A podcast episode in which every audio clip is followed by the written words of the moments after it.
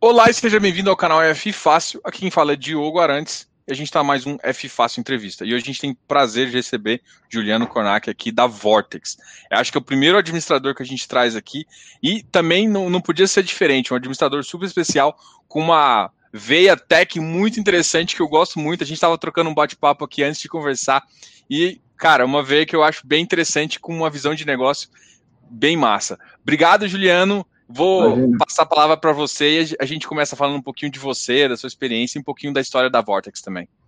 Tá bom, Diogo. Obrigado. É um prazer poder estar aqui, dividir um pouco da nossa é, experiência, falar um pouco dessa nossa atividade, né, que é, a maioria dos investidores é, usa sem saber que efetivamente é a gente que está fazendo esse serviço. É sempre legal ter essa oportunidade de é, informar mais as pessoas que estão nesse nosso setor.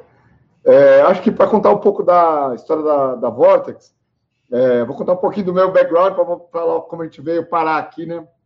Eu advoguei quase 20 anos para as operações de mercado de capitais, então fazia, é, como advogado, todos os contratos de uma operação de CRI, de CRA, é, fundo imobiliário, FIPs, fundos multimercados, e mesmo quando era advogado, já tinha uma visão um pouco diferente do mercado, gostava muito de gostar, gostava muito de entender a parte do negócio dos nossos clientes, porque no fim eu achava que o contrato era só uma é, ferramenta, mas ela precisava estar muito bem direcionada para poder resolver o problema. Então, a gente tive essa, essa, é, essa pegada desde sempre.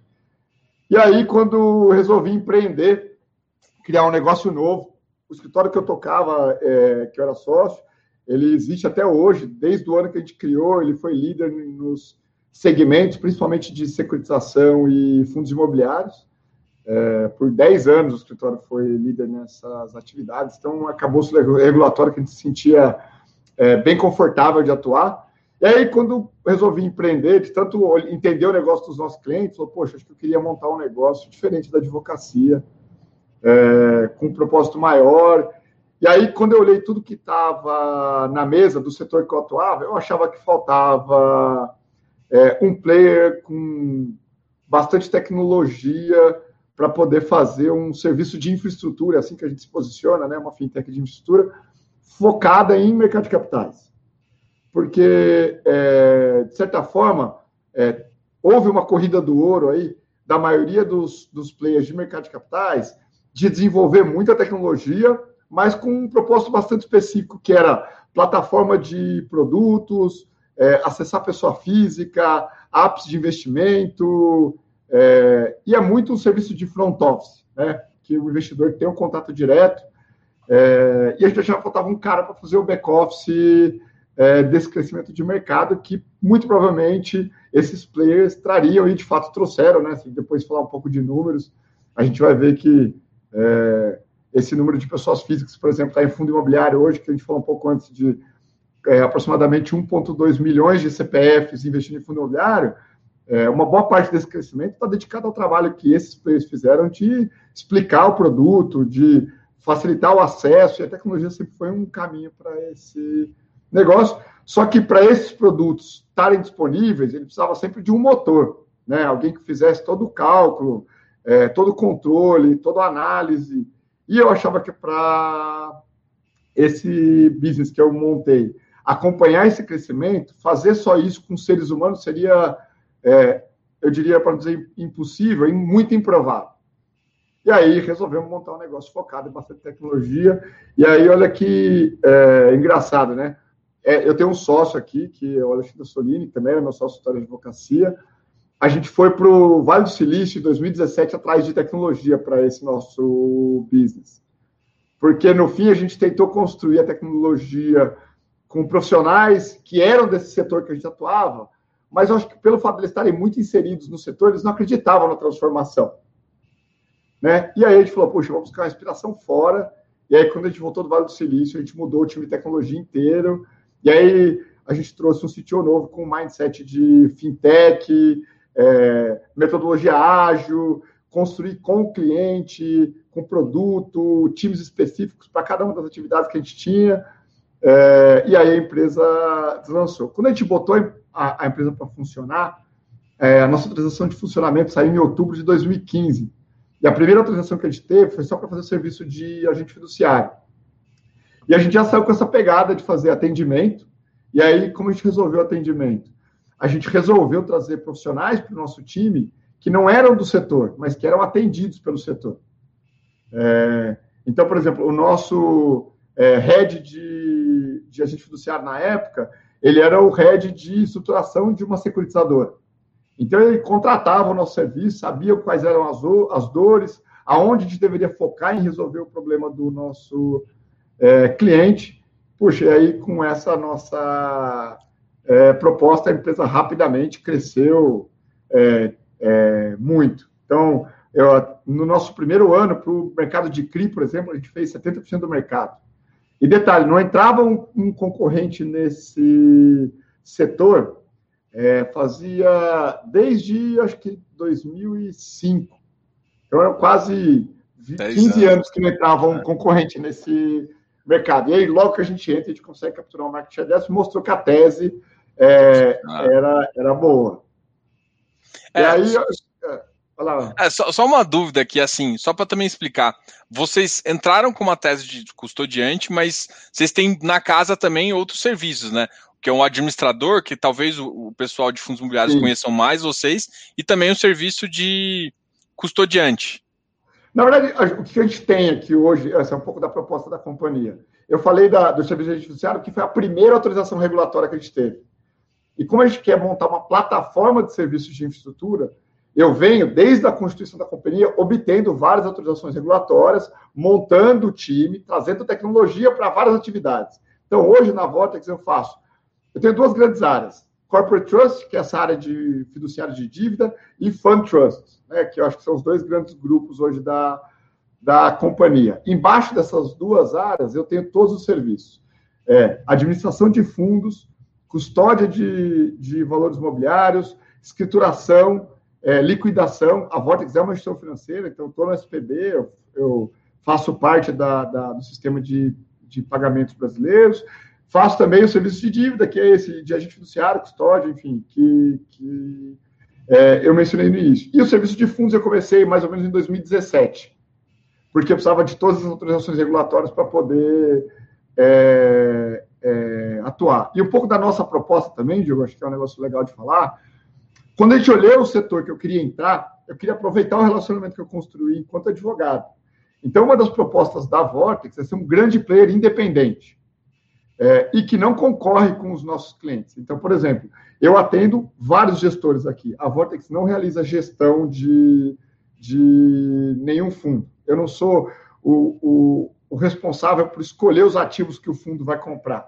Se eu me coloquei numa posição de controlador, é, de calculador, de monitorador, eu não podia ter uma, um conflito de interesse de ter os meus próprias alocações é, é, aqui dentro. Então, uma outra coisa que a gente não faz, como eu faço escrituração, né, que é o que eu estava te explicando um pouco antes, que é o serviço de fazer um board de investidores. Então, quando o investidor vai investir num fundo imobiliário, para ele acessar o mercado de capitais, eu preciso ter todo o cadastro dele aqui, para saber de onde o recurso dele vai vir, é, se ele está aderente ao, ao risco que ele está é, é, investindo, então aquele suitability que a gente é, costuma dizer, algumas regras de PLD, né, prevenção lavagem de dinheiro, e aí para isso eu não podia fazer um negócio que a gente chama aqui de prospecção ativa de investidores. Então eu também não faço é, oferta de, de valores imobiliários de produtos da Vortex. É sempre dos nossos clientes, em benefício dos nossos clientes. Então, esse é um pouco da nossa, do nosso posicionamento enquanto companhia. Pô, bem legal. É, então, assim, vocês no final é quem começa a analisar o suitability do, do investidor. Então, é um dos papéis do, do de vocês como administrador. Como administrador ou como. Como, como é, escriturador. Como escriturador. É, que é para a gente dividir as caixinhas. O fundo tem duas grandes, dois grandes, vamos falar assim, grupos de, de trabalho. Né? O front, que aí basicamente fica para o gestor, que é selecionar os ativos, é, ver se eles estão aderentes com a, com a com a estratégia que ele montou para o fundo é, e assim por diante. E eu tenho um grupo de serviço que é do BEC, que é o, o administrador, é, o custodiante e o escriturador. Basicamente, o que a gente faz? É, a gente controla tudo que está no regulamento, é, tem que ser monitorado tanto na entrada dos ativos quanto durante a vida do fundo. Então, o, o exemplo mais é, simples de entender, um fundo imobiliário, por exemplo, não poderia comprar um CRA, um papel do agronegócio. Se algum gestor tentasse fazer uma aquisição dessa, eu sou o responsável por analisar e falar, ó, de acordo com a política desse fundo, é, ele não poderia ter esse tipo de papel na carteira. Então, esse é um dos papéis que, que a gente faz aqui, enquanto administrador. O custodiante, ele é o responsável por ter a propriedade fiduciária de tudo que está dentro do fundo. Seja dinheiro, papéis, imóveis, então, de certa forma, tudo que vem para dentro do fundo, eu, enquanto custodiante, fico na posição de, vamos falar assim, responsável pela guarda desses é, é, ativos. Então, por exemplo, se o fundo imobiliário comprou um, um, CRI, eu faço a custódia dele aqui dentro, em benefício do, é, do fundo. E o administrador e o escriturador ele é o que cuida do onboarding de todos os investidores, como mencionei. Então, todo mundo que investe no fundo passa por esse relacionamento do administrador, e tanto na entrada quanto durante a vida do fundo. Então, né, igual a gente vai falar mais para frente aqui, está chegando a época dos informes de rendimento, e essa é uma responsabilidade do escriturador, e eu faço isso aqui na, na, na Vortex. Então, esse relacionamento a gente que, que cuida aqui. Show. Como administrador, vocês também são responsáveis, às vezes, por contratar o auditor independente, alguma, alguns outros serviços de dentro do fundo, né?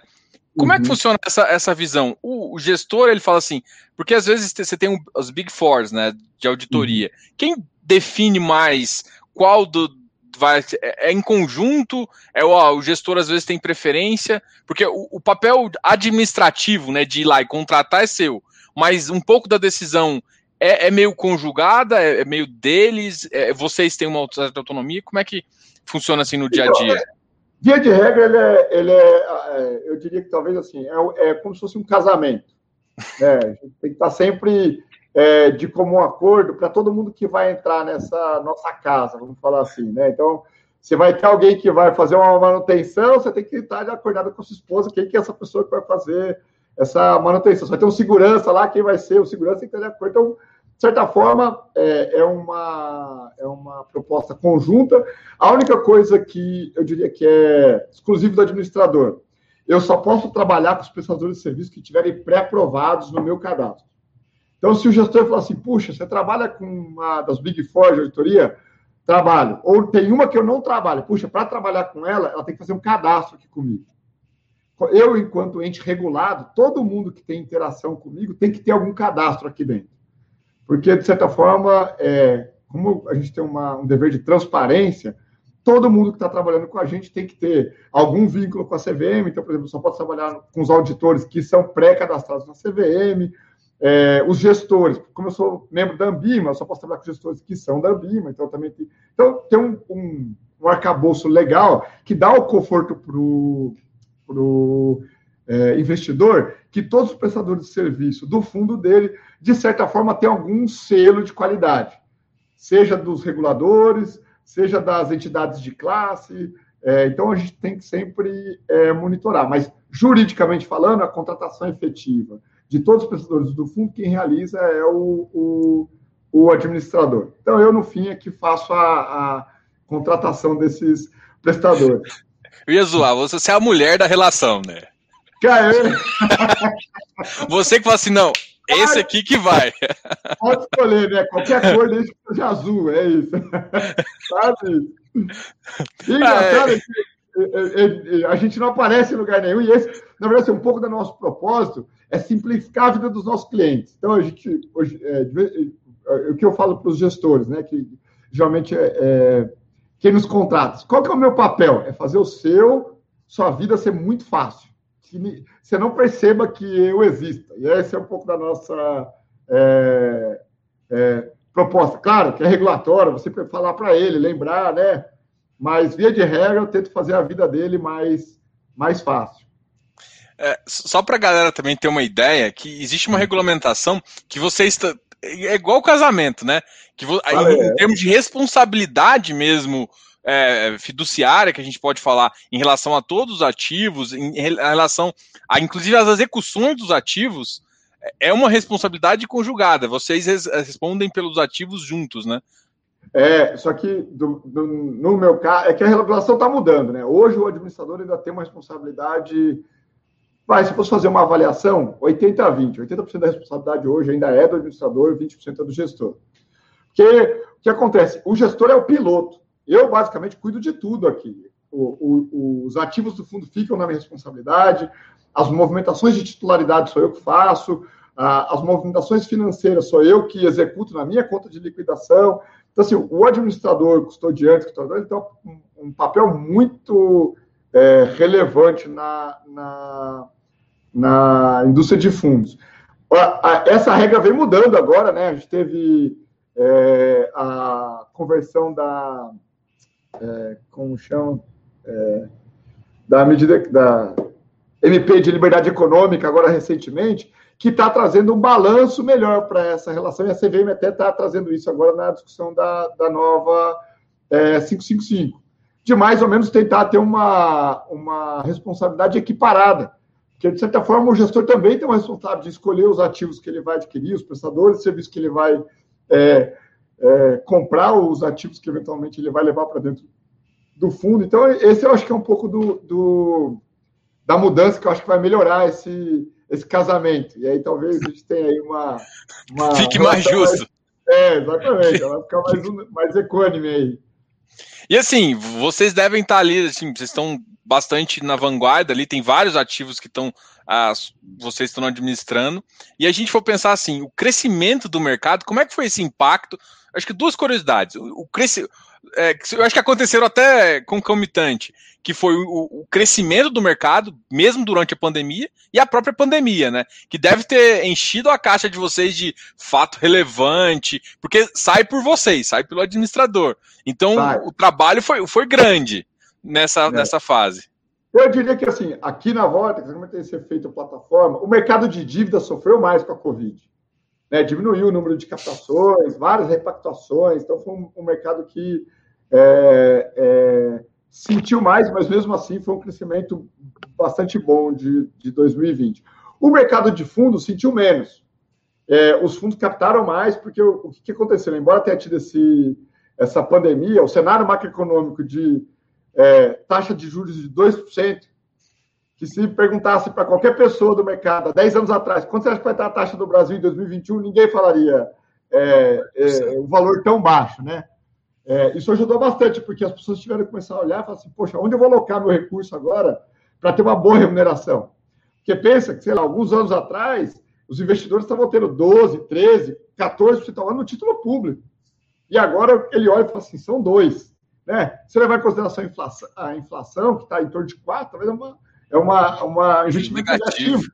É. Exatamente. Então é um, é um negócio inédito. E aí o mercado de capitais, e aí eu diria principalmente de produtos estruturados, bombou. Esse daí, para nós, foi um crescimento é, é, vertiginoso. Só para você ter uma ideia, é, a Vortex, desde a gente começou a operar em 2016, né? De 2016 até o fim de 20, cresceu 40 vezes. A gente tem hoje no time aqui 150 pessoas, sendo que 40 pessoas são só de tecnologia.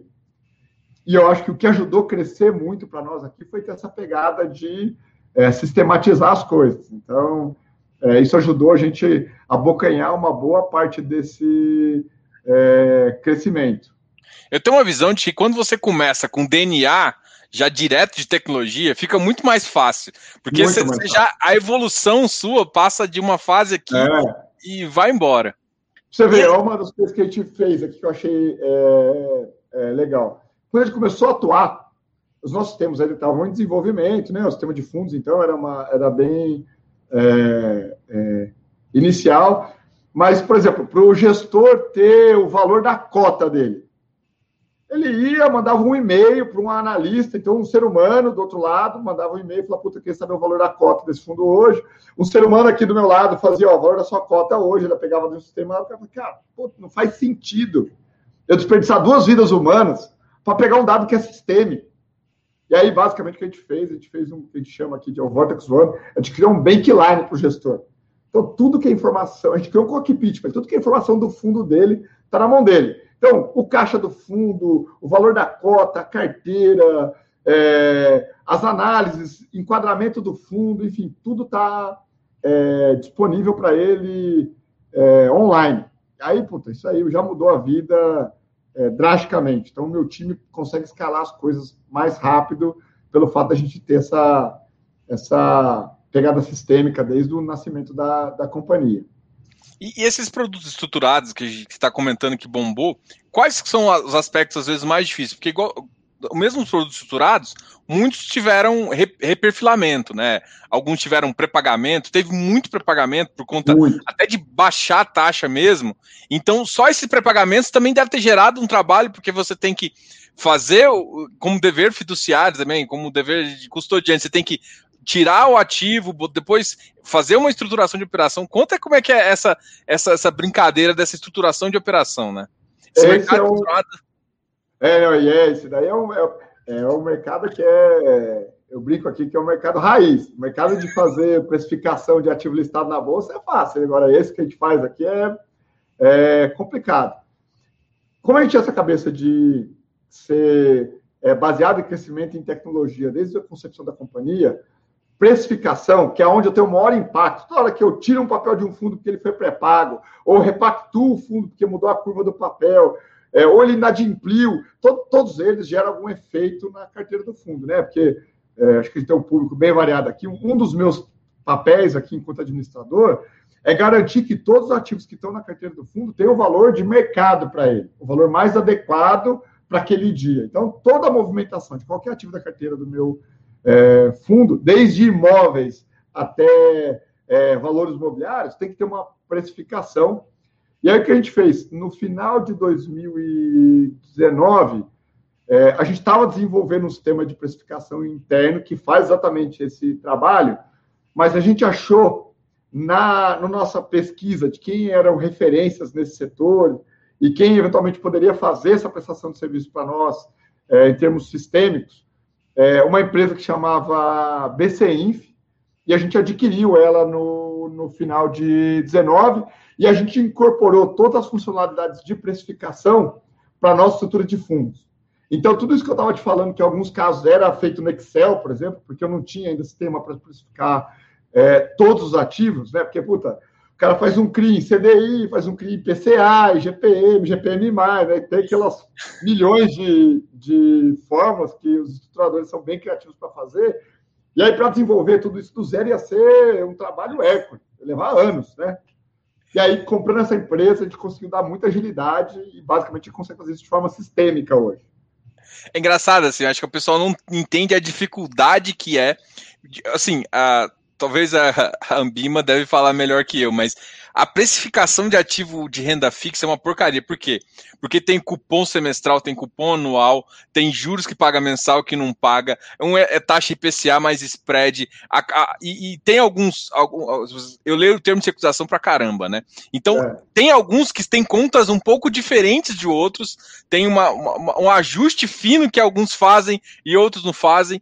Então, assim um monte de fórmula que você tem que fazer, todo mundo acha, ah, é só colocar um if. É, não, é bem é. Assim, não é bem assim, não. Tem muito trabalho é. aí, tem muito sangue, né? Não, não, E aí o que ajuda bastante, é por isso que eu falo que ser feito plataforma é bastante importante. Na minha função de agente fiduciário, um dos trabalhos que eu tenho que fazer é precificar o ativo. Eu, eu faço o cálculo da curva, né, do papel todo dia. Então, quando a minha área de fundos aqui compra um papel que a Vortex é o fiduciário, pelo menos a curva eu tenho certeza que ela é está correta, porque é um sistema que faz. A gente não faz mais Excel. Graças a Deus. É, e aí, quando o sistema conversa com o outro, puxa, facilita é, muita vida. O meu motor de cálculo é proprietário, tanto é que para alguns estruturadores eu falo, puta, essa é fórmula aqui, se tiver que ser muito no Excel, eu não vou conseguir fazer, é melhor é, a gente tentar achar uma outra fórmula aqui no meu formulário, e aí formulário no sentido de ter um menu de fórmulas, né? É, se alguma atende. E aí, geralmente, a, a, gente já fez tanto que agora na esteira do sistema já tem muita coisa que, que cobre essas, essas é, formas. Peripécias aí da, da galera. Tem, tem, os mais criativos que acabam tendo algum. Mas, é, via de regra, a gente consegue ter uma pegada sistêmica de precificação é, bacana.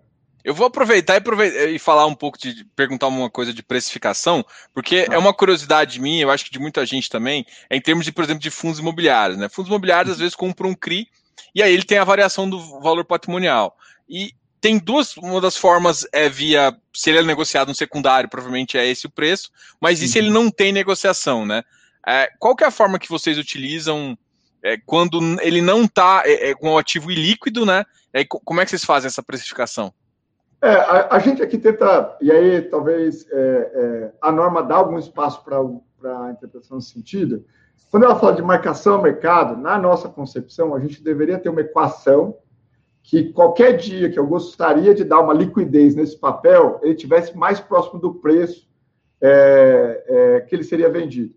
Como para papéis estruturados, principalmente para CRI, não é um mercado tão líquido que você sempre tem o preço disponível para consumir, a gente precisava criar alguma métrica, e uma das métricas que a gente usa aqui na Vortex, quando o papel entra na carteira do fundo, eu vejo qual é spread que ele tem com relação ao título público com o mesmo duration, e depois daquela data de entrada, todo dia eu marco de acordo com a flutuação da curva é, é, futura desse é, papel. Aqui na, na Vortex, é o jeito que a gente é, enxerga que eu consigo dar um, um, valor mais próximo do que seria uma, um valor de mercado para aquele é, papel. Basicamente, o critério de que eu precifiquei ele na entrada deveria ser um critério de precificação para ele numa, numa eventual é, saída. É, uma, uma, outra coisa também é em relação, por exemplo, vendo as suas ideias de, de, futuro de mercado. Agora a gente, a gente sabe que vai ter o Fiagro aí, né? E, Sim. Pô, dá muito trabalho adaptar tudo, ou não, já tá muito tranquilo adaptar, eu já tenho uma responsabilidade, já faço tanta estruturação de CRA que colocar mais esse tipo de FII, dependendo, é claro, de como vai vir a regulamentação, né? Se vai ter imposto, se não vai ter, porque parte é, é executado pelo administrador e pelo escriturador, é. mas tirando isso, como é que vocês se sentem em relação a esse mercado, é, esse novo mercado aí que está tá surgindo também? É, Para nós aqui na, na Vortex, é, eu acho que a gente está, de certa forma, mais estabelecido. Porque como eu atuo muito no mercado de agronegócio, com as outras funções que eu tenho aqui, custodiante, é, banco liquidante, agente fiduciário, de CRA, de WA, de CPR. Então, é, é vamos falar assim, esse universo para nós já é um universo conhecido. Eu já tenho interações com B3, enfim, eu já tenho todas as funcionalidades é, é, dentro de casa, então não é uma língua que eu não falo aqui dentro. Então, basicamente, o que eu teria que ter é talvez um split desse time para ter um pedaço dele dentro da minha área de fundos. Mas de forma sistêmica, eu já tenho controles e e, e fórmulas de precificação que a gente vai é, é, aproveitar. Então, nesse quesito, pelo fato da gente não ter é, optado ser só um administrador de fundos, ou só um custodiante, ou só um fiduciário, está em todas as posições, eu acho que a gente está mais é, preparado para receber esses papéis. Eu venho acompanhando bastante a, a discussão do, do FIAG, onde eu acho que talvez para mim são discussões é, semânticas que é, o mercado vai ter que passar. É, eu, quando era advogado, participei da discussão da 472, que foi, vamos falar assim, a norma que realmente trouxe o, o, o fundo imobiliário para o mercado de fundo imobiliário como ele era, não aquele mercado de 93, quando a norma, quando a lei é, saiu. Quando a norma foi, foi para a audiência pública, um dos ativos que estava lá previsto para o fundo poder adquirir eram créditos imobiliários representados por CCI ou não. Só que qual foi a grande discussão? A gente deveria criar um veículo que ajudasse o mercado de dívida é, imobiliária, né? de mercado de capitais, mercado de securitização imobiliária. E, de certa forma, se o fundo pudesse comprar recebíveis, essa foi ele seria um concorrente para as securitizadoras. E aí, teoricamente, a gente deveria catalisar os dois, a gente acabaria é, cana, é, canibalizando canibalizando o, o, os produtos. E aí, naquela ocasião, a CVM entendeu essa, essa, essa, esse ativo como um conflito e acabou excluindo da 472, tanto é que o fundo imobiliário tem essa restrição, ele pode comprar o CRI, mas não pode comprar o, o, o lastro. Na norma do fundo do fundo do Fiagro, um dos itens que está lá, ele pode comprar o crédito direto. E esse é um outro mundo, porque as securitizadoras, quando compram o crédito, elas têm todo um sistema de gestão de recebíveis que geralmente o administrador não faz. Né? No fundo imobiliário não faz gestão de recebíveis. Eles contratam Fico... services. É. Né? Esse é, eu acho que é um mundo que você conhece muito. o valor muda todo dia. Todo dia o cara paga, pré-paga, renegocia, atrasa. Então, o valor daqueles papéis ele é muito dinâmico. E hoje, nenhum administrador, de certa forma, faz esse tipo de papel, que é o papel das securitizadoras. No Fiagro, como isso está lá disposto na, na, na regulamentação, muito provavelmente vai acontecer uma disputa entre os fundos e as, e as securitizadoras. Porque, de certa forma, acho que esse é um, é um ponto que é, passou despercebido, mas como resgatei a conversa que ele teve de, na época do fundo imobiliário, acho que esse é um dos pontos que talvez dê alguma é, celeuma lá. Então, talvez esse é um dos pontos que. Pô, esse, esse alerta ficou engraçado, né? É verdade, você não tem. Mas é, só uma dúvida. É, por exemplo, o FDIC, ele já Pode consegue comprar. comprar. direto, né? Sim, é, sim. Não sei se vocês têm algum FDIC sobre carteira. Temos, a gente tem aqui. E aí o que, que eu faço? Eu tenho um sistema é, de compra de recebíveis que faz todo o monitoramento, mas a conciliação bancária mesmo, cobrança, ah. etc., sempre tem um service acoplado. Então, a pessoa física, o 0800, está no, no no, no, então, provavelmente, se vocês vão ter que contratar a servicer. Exatamente. Se tiver, se tiver um crédito direto num fundo, vocês vão ter que chamar alguém para fazer essa, esse é, cara crachá aí no, no, no, no a mutuário. parte regulatória eu faço aqui, eu arrecado, eu custódio, eu faço tudo, mas eu dou acesso para o service para ele atender, porque no fim do dia, embora seja um dado numérico, ele tem uma pessoa, via de regra, do outro lado. Aí essa pessoa quer interagir, ligar, negociar, discutir, avisar que não pagou, enfim. E esse geralmente é um papel que a gente sempre tem alguém é, acoplado. Né? Você sabe, tem serviços que tem call centers proprietários. E aí essa função dentro de um administrador fiduciário, eu acho que ela não, não é, é compatível. Então, acho que para o FIAGRO talvez seja um, é um, um grande desafio que a indústria vai ter que viver, porque eles deveriam é, é, vamos falar assim, ajudar um ou outro, né? Acho que as securitizadoras poderiam ver os fiagos como mais uma válvula de, de compra para os é, ativos, mas de certa forma vai acabar virando talvez um. Um, um, um misto de um fundo mais um, um FDIC de agro. Uh, que, que entra ali dentro. Eu, eu não tinha me tocado, eu confesso para você que é. eu já tinha olhado. O que eu tinha imaginado quando eu li foi que ia basicamente ser um fundo de papel um, um FI de papel, que ia uhum. ser mais ou menos o FIAGO, só que eu não me toquei que ele podia comprar o crédito sem estar tá secretizado ainda.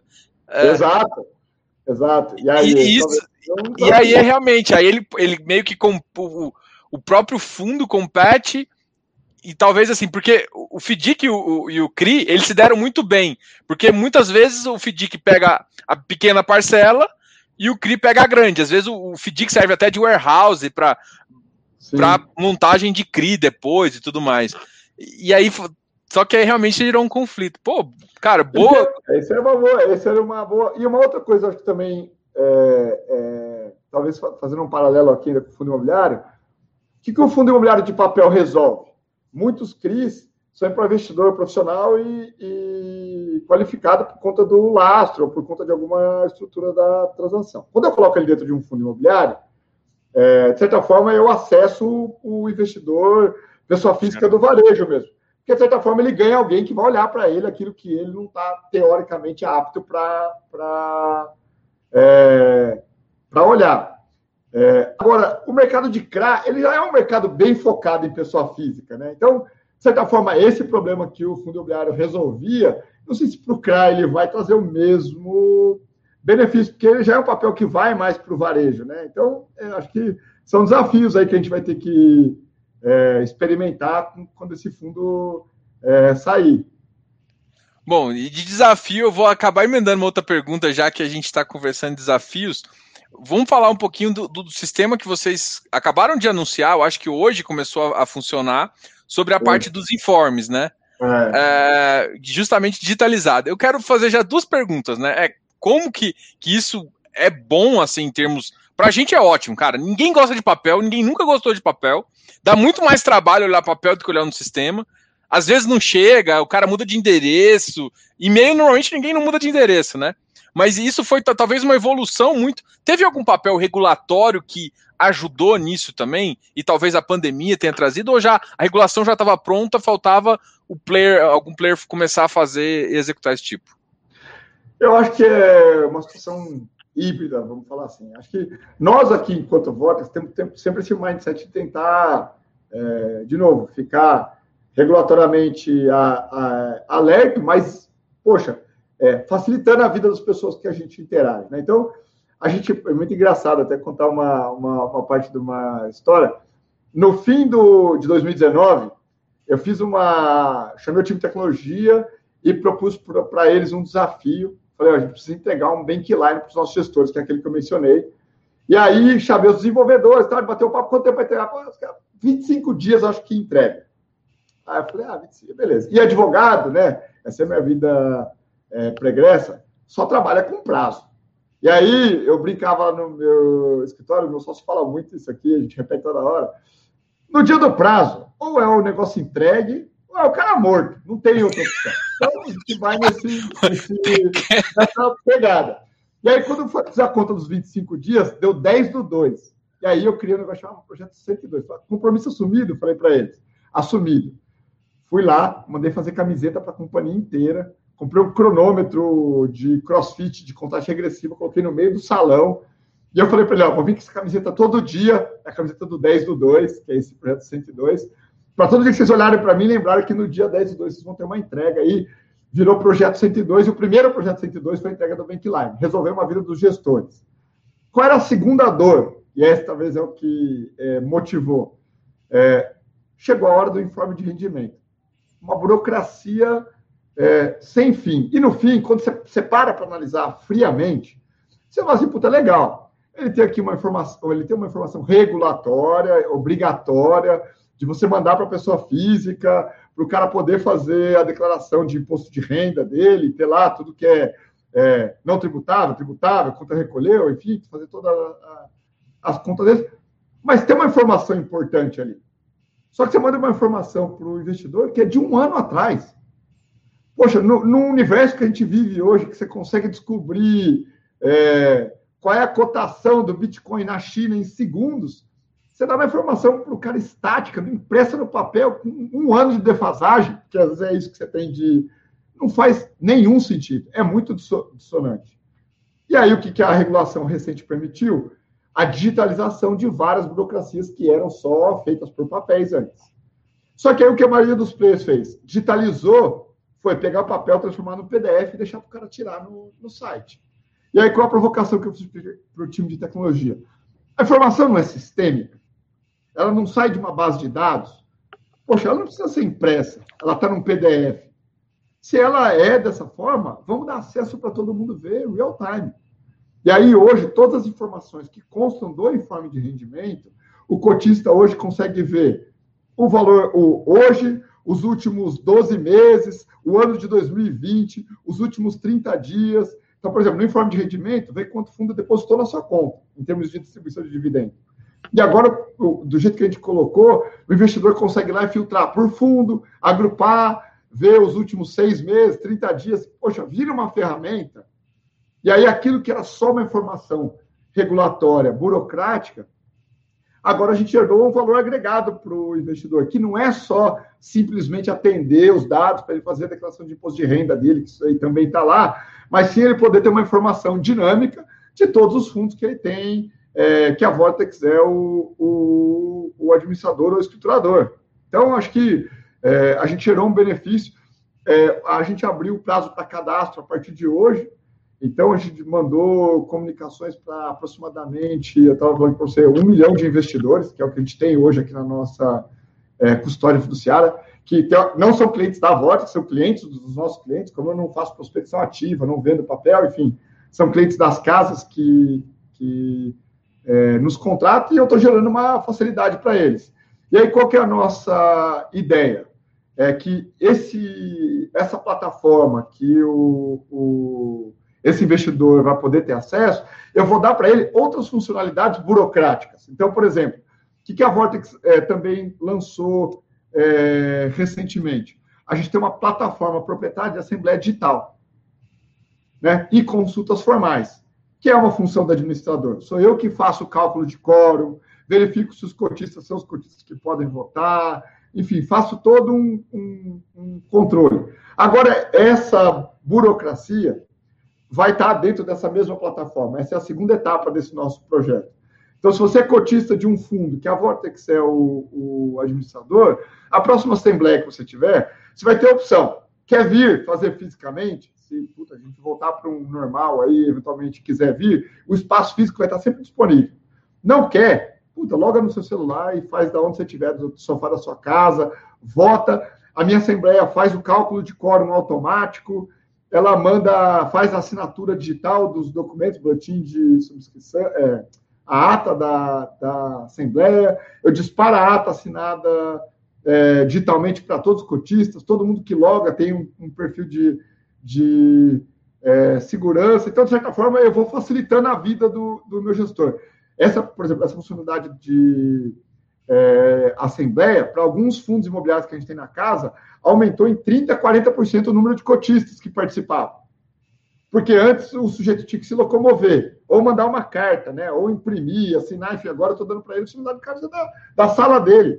Então, poxa, é uma, é uma funcionalidade que simplifica muito a vida desses é, investidores. Então, de certa forma, o que a gente está tentando fazer é pegar tudo aquilo que é muito chato, que ninguém quer fazer, que a gente sabe que é super importante para a vida dos nossos é, clientes e tentando falar para eles, ó, aqui sempre que você me contratar, a sua vida enquanto gestor vai ser mais fácil e a vida dos seus investidores vai ser mais simples. Ele vai poder ter tudo que eventualmente dificulta é, a vida dele aqui de uma forma é, digital. Então, esse é um, é um pouco desse é, produto que a gente é, lançou agora e que vai ter um, uma adesão grande aí, porque são várias pessoas que têm que acessar. É, né? se, se, você olhar aqui no chat, já tem um monte de é. gente perguntando. Pô, porque o meu ainda não recebi. Falou, gente, até dia, dia 23 que vai disponibilizar o.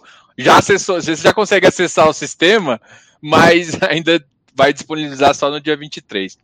Você tem uma é. ideia de quanto que isso. É, duas coisas que eu achei muito interessante. Primeira coisa que eu quero que vocês que você dá a dimensão pessoal do quanto o fundo economiza, porque o fundo economiza em mandar mais papel e tudo. E inclusive nessa, nessa parte de assembleia também, eu conversei com o gestor que é, o número, hoje em dia, quando ele vai mudar alguma coisa do regulamento, aprovar uma, algum conflito, tá muito mais fácil que antigamente. Porque com essa, essa possibilidade de assembleia digital que foi feita, que você comprova que é a pessoa e ela consegue votar, ficou aumentou a, a adesão das pessoas nas assembleias muito mais. Então eu queria que você comentasse também desses dois, desses dois papéis. Uh, um primeiro é o custo, do quanto o cara está economizando, que eu acho que é uma das perguntas que eu acho que todo mundo quer saber. Ó, para eu até fazer uma conta direta do custo mais, é, diria, mais fácil de, de fazer. A gente apurou aqui na Vortex, em média, né? É, a gente ia gastar 10 reais por informe de rendimento. Entre é, impressão, é, envio, postagem, contratação de gente para fazer isso, porque pensa, é, eu tenho fundos aqui na casa, tem 250 mil cotistas. Então, é, é, é, é, um número absurdo. Então, por exemplo, nesse nosso universo aqui de votos, é, um milhão de cotistas vezes 10 reais, são 10 milhões de reais que economizei com um clique. Agora o, o cara está no, no, no celular dele. E esse é o que eu estou falando, o custo direto, fácil de calcular. O indireto é aquele monte de seres humanos que ficava olhando a base de dados, imprimia, olhava se os dados estavam certos, colocava em envelope e remetia para. Isso daí é um custo que é, não consigo nem traduzir em reais aqui, mas ele é enorme. E qual é o ponto? Todos esses fundos, de certa forma, acabam dando no bolso do investidor. Porque esses custos são custos do fundo. Esses que eu te falei, de impressão, mão de obra e envio, é custo direto do fundo. O fundo que é indireto, o custo que é indireto, geralmente ele reflete na taxa de administração. Quanto mais pulverizado, mais caro fica o fundo, porque ele dá mais trabalho, enfim, é uma, é uma é uma bola de neve é, sem fim. Então, acho que esse é um, é um negócio é, que tem uma, uma é, economia enorme para os investidores. E a Assembleia, uma... esse, só uma então é engraçado. É, as, as, grandes despesas da companhia de fundos, eu chego a olhar, eu gosto de estar bem próximo de tudo. Aí um dia veio uma despesa de um fundo, se eu não me engano, era, sei lá, 120 mil reais. Aí eu falei, poxa, o que, que é essa despesa, meu? Esse fundo nunca tem uma despesa tão grande, né? É, fomos olhar, estava alugando um salão de um hotel. E aí, salão do hotel, toda a infra, tudo, não sei o quê, porque ia ter uma assembleia e se aparece todo mundo, naquele fundo nem era, ele era tão grande, sei lá, 50 mil cotistas. É, e aí, no fim, é aquela assembleia que aparece 30 caras, mas você tem que estar preparado para receber 50. Quem pagou isso? Os cotistas. E aí, no fim, é, o que a gente está é, construindo aqui com essa Assembleia Digital é exatamente evitar esse custo do, do, é, do cotista. Além do que, hoje, além do custo, né, a gente tem esse problema de pandemia, de aglomeração, é além do, do conforto, da saúde, enfim, acho que é uma funcionalidade que veio para ficar. Então, também acho que é uma economia bacana que a gente consegue é, gerar para todo mundo. É, eu, eu até vou para São Paulo, mas, por exemplo, eu moro em Goiânia, então fica difícil de participar de todas. Algumas até às vezes dá, mas você só vai nas que você tem mais. Agora sim, eu participo até que eu, se eu tiver uma cotinha, eu tô ali. Exato. Zoiando, o que eu tô falando. Exato, exato. E a gente fez a Assembleia de um jeito que ele é quase igual a esse StreamYard. Todo mundo consegue assistir, você consegue falar, consegue puta, é, aprovar com ressalva, se você quiser né? Que numa assembleia com 60 mil pessoas, se todo mundo quiser fazer uma ressalva, numa assembleia física, ela é impressa, tem que ter alguém lá e digital. E aí, então, tipo, acho que é, é de certa forma, a gente está dando mais força para os investidores participarem, serem mais ativos, né? Acho que é, é um negócio que acho que é, muda, muda bastante a vida do, do, da indústria. Eu tenho uma curiosidade, uma curiosidade que é no sentido seguinte. É, Hoje em dia, muitos dos fundos estão na, na cota base 100, né? E, e, eu vejo que, por exemplo, os, os, cota base 10, eu acho que inclusive vocês têm. Acho que o, o, o Tord está com vocês, não é? Se eu não me engano. Puxa, não Bom, sei. Mas, mas assim, a, a, visão que eu quero é a seguinte: quando você diminui a cota e às vezes aumenta uma base muito grande de cotistas, às vezes bota 300 mil, tem fundo aí com 400, que é porque ele é tem uma cota muito pequena, às vezes a pessoa tem uma cota. Isso não gera. A minha visão é o seguinte: a minha visão é, é tipo assim, eu entendo que fica mais acessível, mas como cotista de forma geral, eu fico mais, eu fico um pouco preocupado também pensando assim, beleza, tá mais acessível, isso é positivo, mas tem um lado negativo que é o custo, porque começa a ter que é, um, ter um custo de escrituração de um maior número de, de, de, de e custódia também, de, de um maior número de pessoas, e isso também gera um certo custo por pessoa por fundo, não é? Eu tô, tô alguma coisa errado? É, não, tá esse... certo.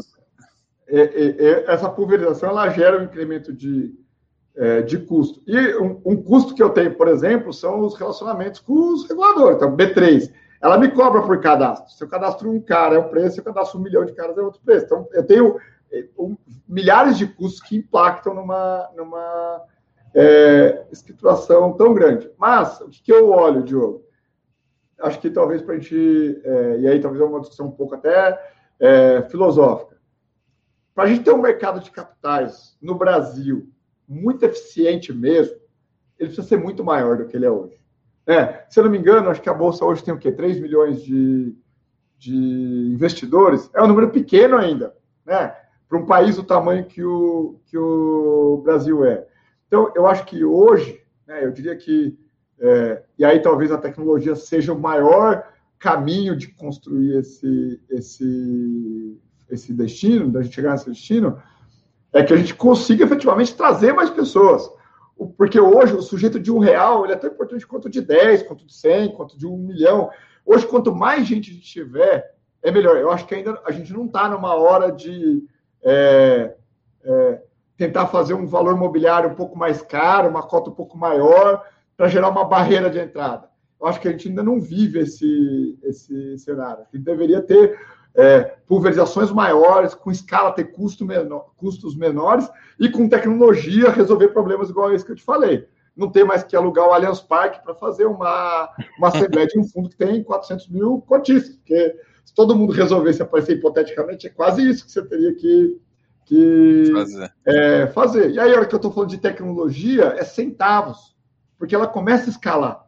E aí eu acho que esse é o caminho que a gente tem que é, perseguir para ter um mercado mais desbancarizado, mais eficiente, que financia mais gente, enfim, que faz retorno para mais investidores.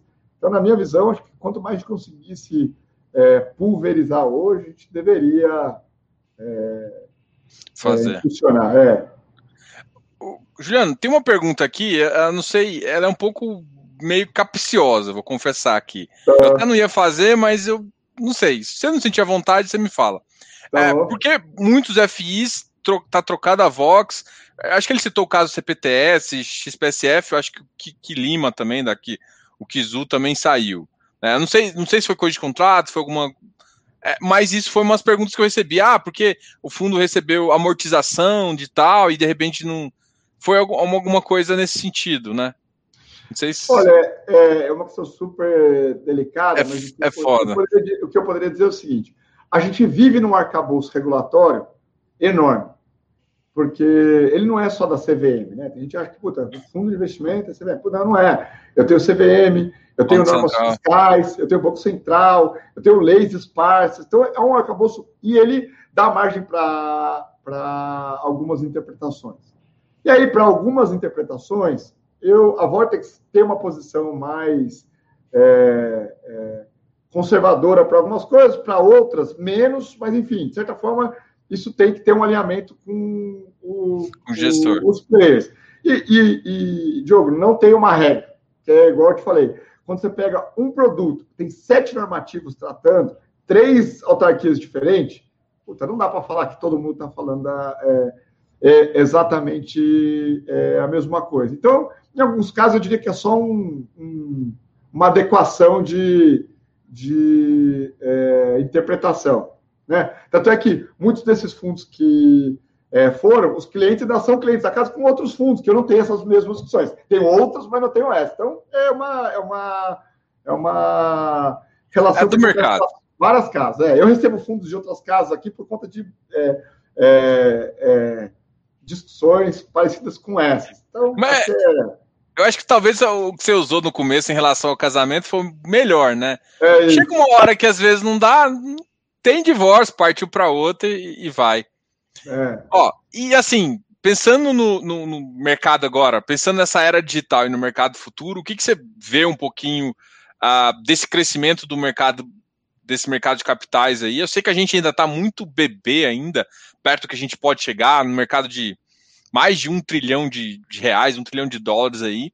E, e, com todos esses novos produtos, com essas novas ideias e, e cada vez mais uh, podendo ser executado por, por mais players aí no mercado. Porque, pelo que eu estou vendo, cada vez mais eu estou vendo mais, mais gestores que faziam só fundo aberto vindo para o mercado imobiliário.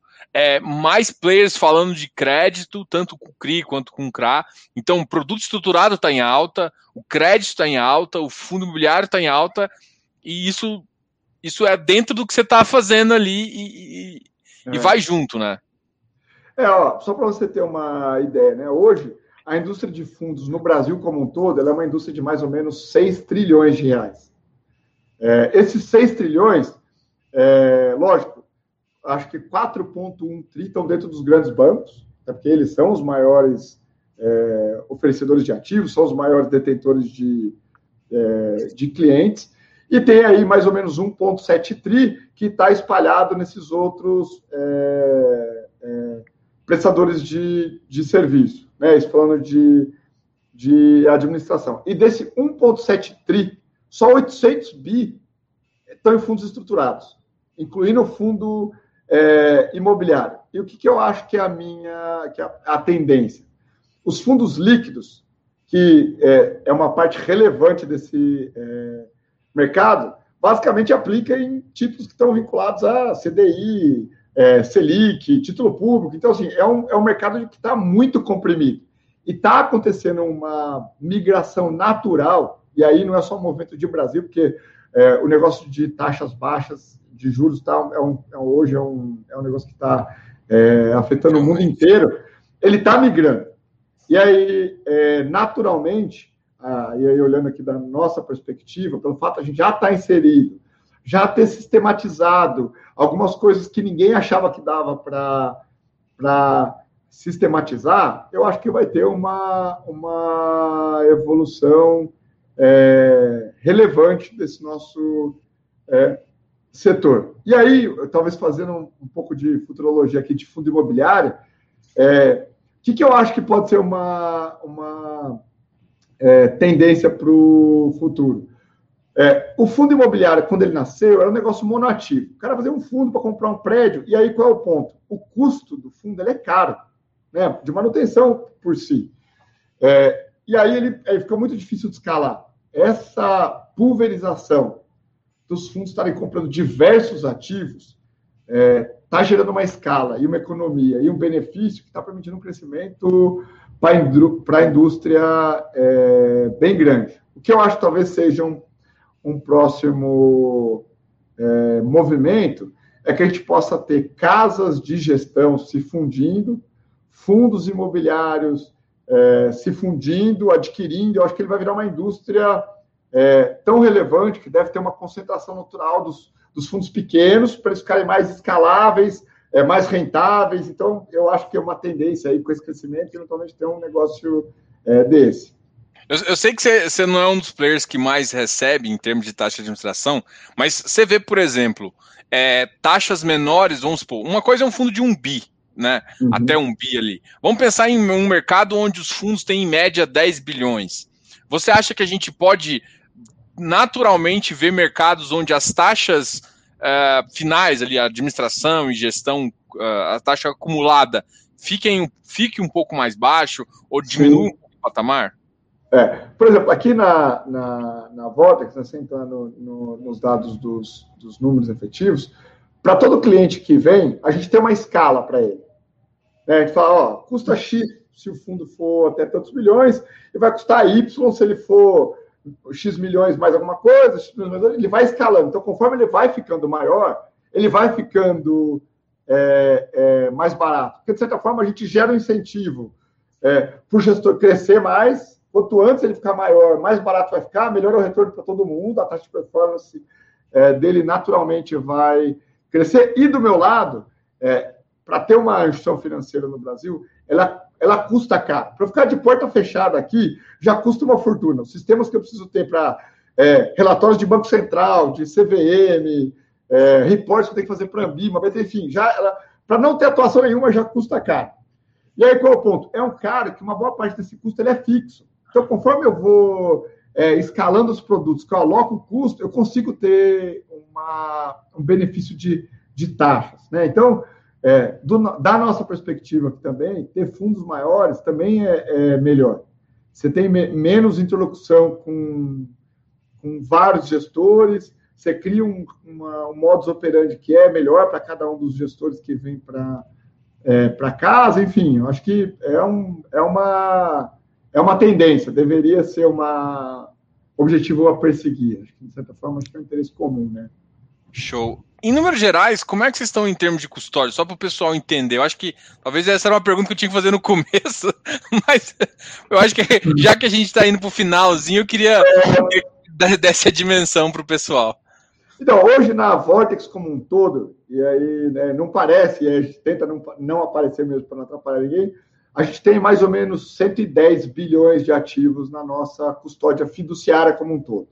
Sendo que eu tenho 25 bi na, na administração de fundos, né, o nosso é, AUA, né, o Asset Under Administration, e é, mais ou menos uns é, 90 bi na, na área de, é, de dívida. Então, eu diria que hoje a Votex ela tem mais ou menos esse número de ativos, e para aquele número que eu te falei de aproximadamente um milhão de investidores aí, que é o que a gente tem hoje é, ancorados na casa. Então, esses ativos, lógico, eles são geridos pelos.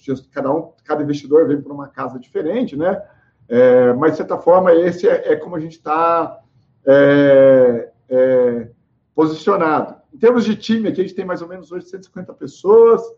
a gente abriu mais 100 vagas para esse ano, então a gente tem um crescimento é, grande, como eu te falei, 40 pessoas, mais ou menos o tamanho do nosso time de é, tecnologia. Em 2018, a gente trouxe é, é, um grupo de investidores para o capital da companhia. Então, hoje, aqui na, na, na Vortex, a gente tem o, o Marcelo Maisonave, que é um dos ex-fundadores da XP, como um dos sócios. É, o Eduardo Glitz e o Pedro Engler, que eram ex dois sócios da XP e da Starts. É, é conselheiro ele, né? investidores aqui. É, e do Warren também, eles são investidores, investem em várias é, empresas de, de tecnologia. E aí acho que esse é um, é um pouco da, da companhia. Então a gente não aparece para essas. Quase as pessoas nem sabem que a gente é, mas a gente cuida de boa parte do, dos recursos e dos ativos dessas, desses investidores. Não, show de bola. Juliano, muito obrigado por essa conversa. Foi uma conversa show de bola. Eu vou deixar você falar as últimas palavras e eu queria agradecer. De, assim, eu, é, eu gosto de trazer essa, os players do mercado e vocês ocupam, cara, um papel muito interessante aí como uh, agente fiduciário, administrador, custodiante, vocês fazem todo esse papel aí que é interessante que as pessoas entendam, né? Até para saber o que, que é papel do administrador, do custodiante e, e, todo esse calabouço aí que não é fácil, né? Não, não, não é, é fácil, não é fácil, não é fácil. É, não, eu queria agradecer a oportunidade, Diogo. Acho que, é, de certa forma, é importante as pessoas saberem, né, que é, quem a gente é, e ainda mais nesse momento que a gente está se comunicando com pessoas que, de certa forma, antes eu me comunicava por carta, né? Então, eu estou acessando aí digitalmente quase um milhão de, de, de pessoas físicas. É, então, é legal que eles saibam qual é a nossa proposta aqui, que é, puta, a gente não está acessando ninguém para vender produto, para abrir conta, para. Não, esse não, não, é o nosso, nosso, a nosso propósito. Gente, os nossos clientes é que fazem isso. Nosso negócio aqui é, é facilitar a vida do investidor, pegar aquilo que é burocracia regulatória e tentar transformar numa oportunidade de informar, é, de dar acesso para mais pessoas e, de certa forma, descomplicar esse mercado de capitais e trazer mais é, gente para esse mercado que, quanto maior ele for, acho que é tanto melhor para nós. Mas é isso. Obrigado. Show, estamos ansiosos aí para cada vez ver mais de vocês aí. E muito obrigado de novo. O, o pessoal, o contato da, da Vortex está aqui embaixo na descrição do vídeo, então tem o site deles, um e-mail para vocês entrarem em contato. Justamente, o pessoal me atendeu muito rápido. Quero agradecer a Luísa e ao pessoal também que fez essa conversa aqui ser possível, que eu já eu estava querendo exatamente conversar com a Vortex e com o administrador e consegui fazer isso agora. Obrigado, Juliano. Obrigado, e... Obrigado Diogo. Eu agradeço. Até